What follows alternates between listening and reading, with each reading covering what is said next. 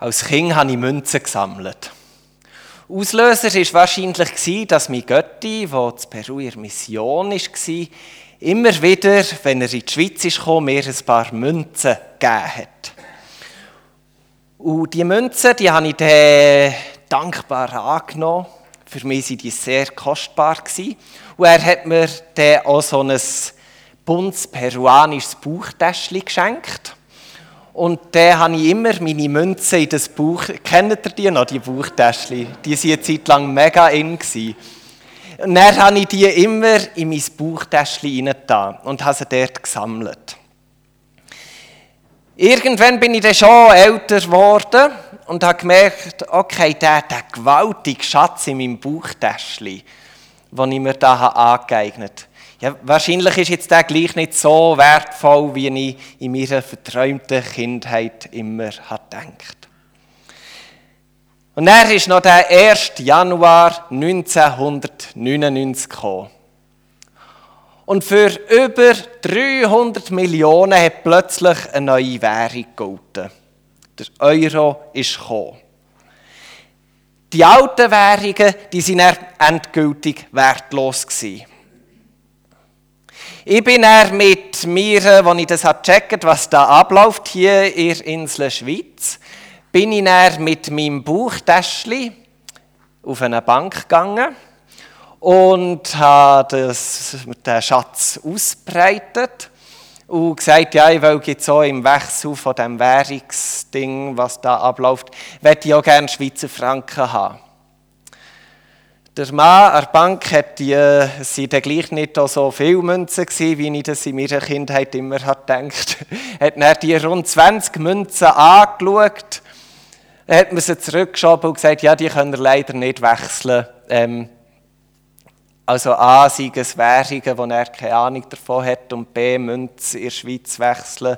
Äh, das ging einfach nicht. Und so ähm, ist auch bei mir endgültig angekommen, hey, der Währungswechsel, das, was ich hier habe, der Schatz, der ist einfach nicht mehr wert. Das Alte hat ausdient. Das ist die erste Begebenheit. Jetzt lese ich noch eine weitere Begebenheit vor. Die ist aber nicht aus 1999, und Geschichte stammt auch nicht irgendwie aus einer Finanzbroschüre oder sonst aus einem schlauen, weltlichen Heftchen. Der Text zum Währungswechsel ist, wie es der Claude hat gesagt, aus Lukas 6, 36 bis 42. Werdet barmherzig, so wie euer Vater barmherzig ist. Verurteilt nicht andere, dann wird Gott auch euch nicht verurteilen. Sitzt über niemand zu Gericht, dann wird Gott auch über euch nicht zu Gericht sitzen. Verzeiht, dann wird Gott euch verzeihen. Schenkt, dann wird Gott euch schenken. Ja, er wird euch so überreich beschenken, dass ihr gar nicht alles fassen könnt. Darum gebraucht anderen gegenüber ein reichliches Maß, denn Gott wird bei euch dasselbe Maß verwenden. Jesus machte ihnen auch in Bildern deutlich, wovor sie sich hüten sollten. Er sagte, kein Blinder kann einen Blinden führen, sonst fallen beide in die Grube. Kein Schüler steht über seinem Lehrer, und wenn er ausgelernt hat, soll er wie sein Lehrer sein. Warum kümmerst du dich um den Splitter im Auge deines Bruders oder deiner Schwester und bemerkst nicht den Balken in deinem eigenen?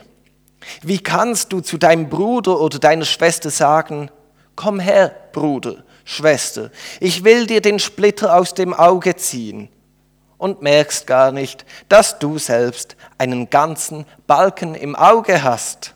Scheinheilig bist du zieh doch erst den Balken aus deinem eigenen Auge, dann kannst du dich um den Splitter im Auge des anderen kümmern. Jesus führt also die neue Währung ein. Bei allem, was auf dieser Welt passiert, sollen wir von jetzt an mit dieser Währung, die er erwähnt, zahlen. Das heißt, Lieb deine Feinde statt hassen, wie bei alten Währung. Der Hass hat genauso wie die deutsche Mark, wie Franc, wie Lire, wie all die Währungen komplett ausdient. Und Jesus sagt oder setzt zu dieser Liebe sogar noch einen oben drauf. Statt richten und verurteilen, wo wertlos ist worden, gilt die neue Währungseinheit. Nämlich vergeben und geben. Bevor wir uns diese neue Währungseinheit anschauen, widmen wir uns aber zuerst noch schnell der alten. Warum genügt die nicht mehr? Warum hat sie müssen austauscht werden? Es gibt ein paar Gründe, die gegen die alte Währung sprechen. Wer verurteilt, der lehnt Menschen ab. Durch unser Richten von Menschen grenzen wir andere Menschen aus und wir vermitteln ihnen, hey, sorry, aber du gehörst hier nicht dazu. Am deutlichsten wird ja das ihre Gefängnisstrafe sichtbar. Wenn am Richter sein Hammer klopft und es heisst, ich verurteile dich zu zehn Jahren Gefängnisstrafe. Dann ist dann diese Person abkapselt von der Gesellschaft. Sehr deutlich, dass ich Mauern, dass ich Gitterstäbe, da ist ein Stacheldraht oben durch. Sehr deutlich grenzt man diese Person aus. Sie ist trennt, hat nichts mehr mit uns zu tun.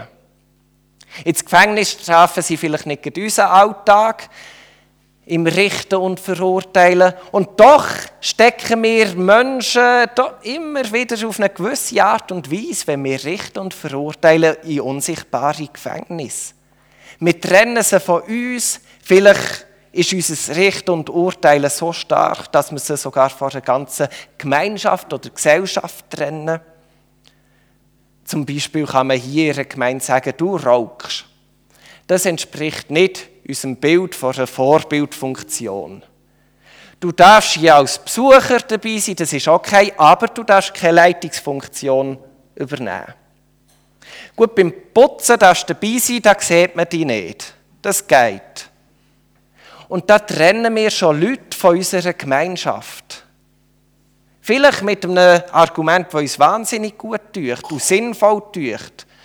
Und doch trennen wir Leute von dieser Gemeinschaft.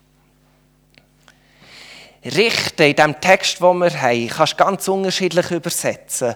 Aber die Botschaft ist immer die gleiche. Es ist trennen, scheiden, verbannen. Also, wer richtet, muss sich bewusst sein, man trennt sich von jemandem und man drängt jemanden ins Abseits. Ein weiterer Punkt, der gegen das Richten spricht, ist, wer richtet, setzt sich an die Stelle von Gott. Sofern der dann überhaupt dort hockt, wo wir manchmal vermuten. Wenn wir richten, dann nehmen wir eine Machtposition ein. Das muss uns schon noch bewusst sein. Und die Weltgeschichte hat gezeigt, wir Menschen können herzlich schlecht mit Macht umgehen. Der Zweite Weltkrieg, wo die Deutschen an die Macht kamen, das ist gar nicht gut rausgekommen. Kaum haben sie Macht gehabt, haben sie über Menschen, die sie gar keinen Bezug wirklich hatten, haben sie angefangen richten und verurteilen. Und da ist schlimmes Zeug passiert. Und dann kaum haben sie ihre Macht verloren. Was passiert, ist logisch. Man fährt über die Deutschen anfangen richten und urteilen. Wir müssen uns bewusst sein, dass Richten immer das Privileg ist von einem Machthaber. Und eigentlich wäre doch unser Wunsch, und das sagen wir manchmal, vielleicht auch manchmal ein bisschen zu fromm, eigentlich wäre doch unser Wunsch, dass alle Macht bei Gott ist. Aber mit diesem Statement müssen wir wissen, wenn wir das wirklich wollen, dass alle Macht bei Gott ist, dann geben wir aber auch das Richten und Verurteilen ihm ab. Ein weiterer dritter Punkt, der gegen das Richten und Verurteilen hat, ist so ein Negativstrudel, der entsteht in dem Sinn. Je mehr wir in dieser Währung zahlen, von Richten und Verurteilen, desto mehr tun wir die Menschen auch messen, beurteilen. Es wird dann sehr technisch sofort. Manchmal schlägt sich sogar neue Zahlen nieder. Und das zieht uns immer weiter ab in so einen Negativstrudel, der einfach ungesund ist. Alles andere, wo, wo uns irgendwie fremd erscheint, wo wir darüber urteilen und richten, all das, das verschlingt, verschlingt sich in einem Negativstrudel und es erstickt irgendwann. Und wir selber auch mit. Da ist kein Leben mehr möglich, da ist keine Liebe mehr möglich. Und zuletzt auch noch das, wenn wir offene Rechnungen mit dieser alten Währung begleichen dann müssen wir wissen, dass mit dieser Währung bezahlt wird. Zum einen direkt, das, was wir einfordern, wird uns in dieser Währung gezahlt. Und gleichzeitig, das sagt ja Jesus auch knallhart, wenn wir dann mal bei jemandem dafür sorgen, dass wir eine offene Rechnung haben, wird es bei uns auch so eingefordert. Ist schon nicht so eine rosige Aussicht, die alte Währung, oder?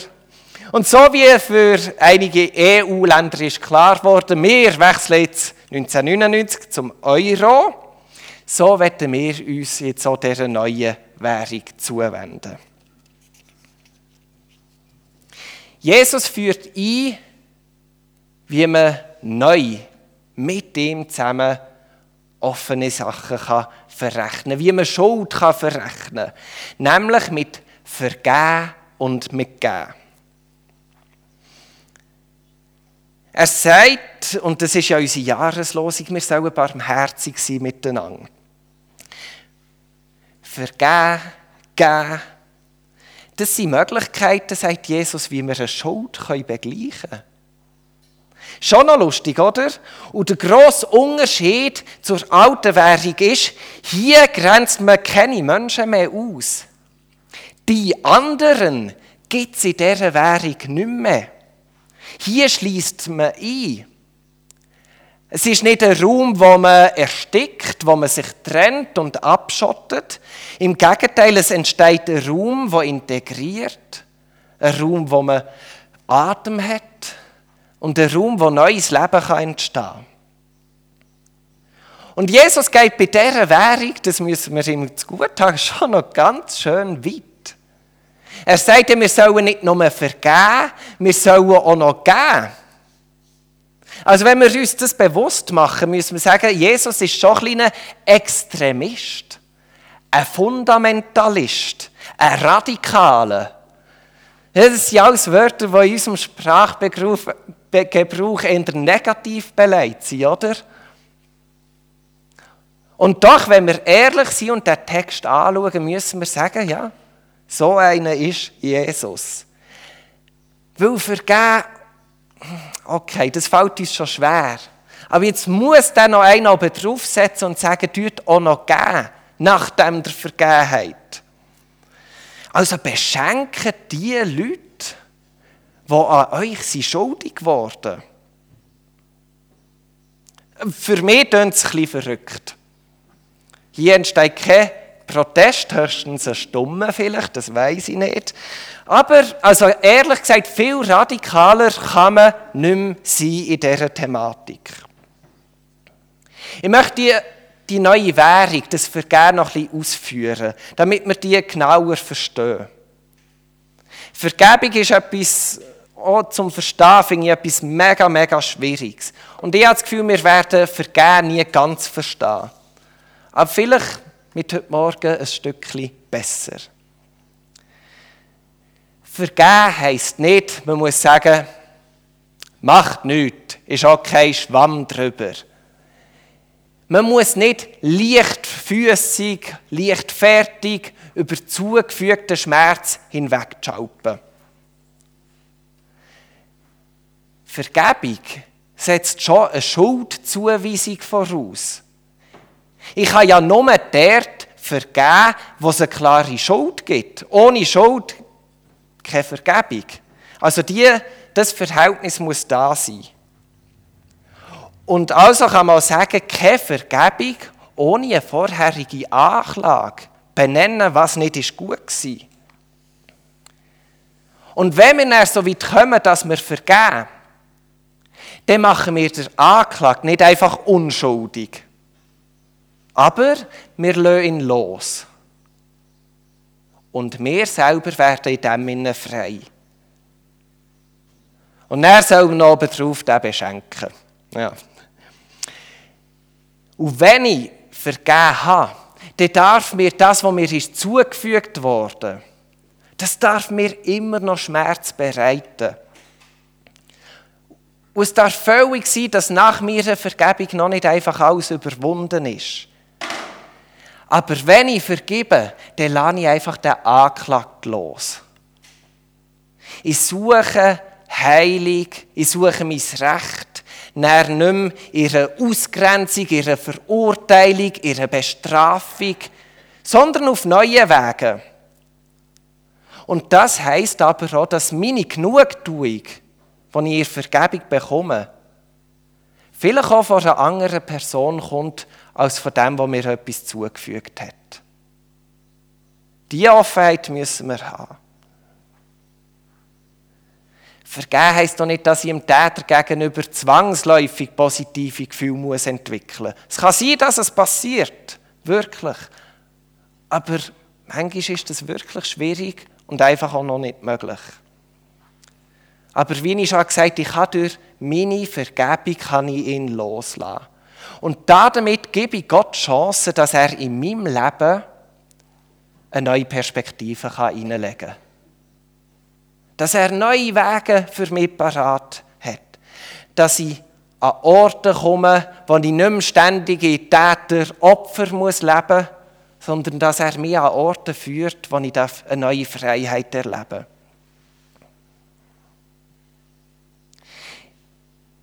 Ich weiß, ich rede von Vergebung und habe bis jetzt vor allem mal gesagt, was Vergebung nicht ist. Und wie ich es auch schon gesagt habe, ich finde es sehr, sehr schwierig zu sagen, was der Vergebung genau ist. Und wenn wir das herausfinden für uns persönlich, ich glaube, letztendlich müssen wir uns dort einfach an Jesus wenden. Es führt keinen anderen Weg über die Vergebung als durch seine Person selber. Von ihm kommt die Vergebung. Egal, ob wir sie für unser eigenes Leben müssen beanspruchen müssen oder ob wir seine Kraft brauchen, damit wir jemand anderem vergeben können. Aber bei Jesus finden wir es. Er ist den Weg vor Vergebung gegangen. Er vergibt uns und er gibt obendrauf. Er gibt. Nachdem er vergeben hat, er gibt immer mehr. Bisher zu seinem ganzen Leben, das er hat gegeben hat. Jesus gibt immer noch einen oben drauf. Ich glaube, wenn wir in Prozessen vor Vergebung sind, wir kommen nicht um Jesus herum.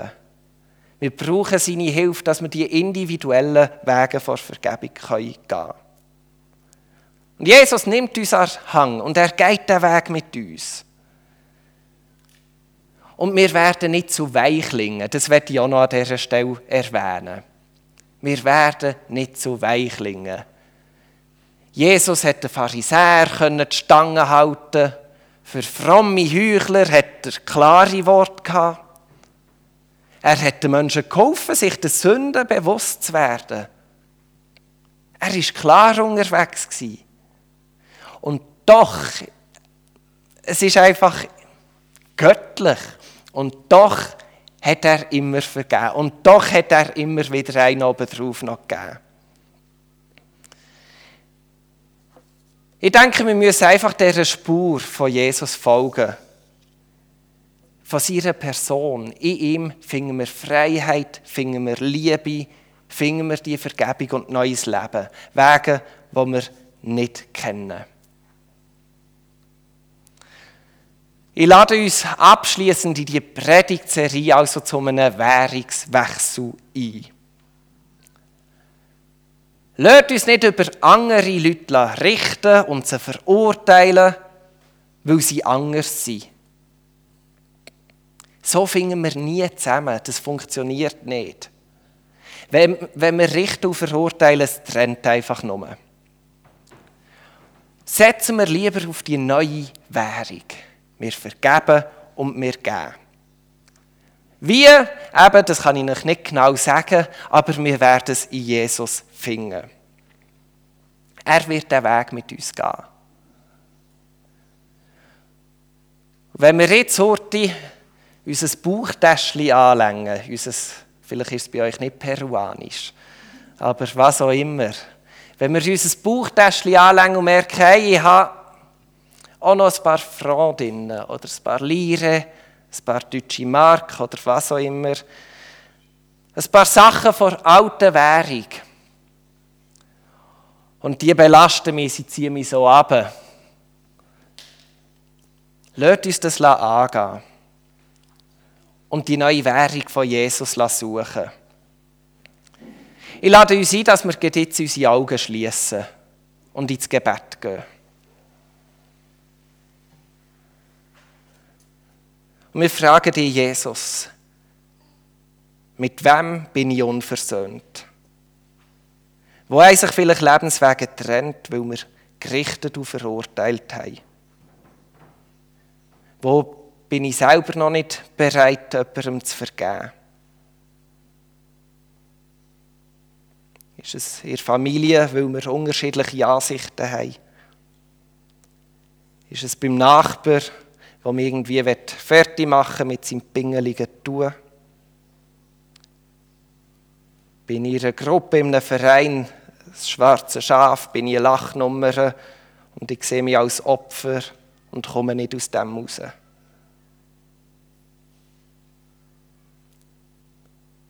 Jesus, wir bitten dich, hilf uns zu vergeben. Mach uns frei von diesen Personen, von ihren Taten, von dem, was in unserem Bauchtäschchen ist. Jesus, heil du, was verletzt ist. Schenk uns deine Gnade, schenk uns ein neues Herz in deiner neuen Währung. Schenke uns die Geist, der uns zeigt, wie wir auf die Personen zugehen können.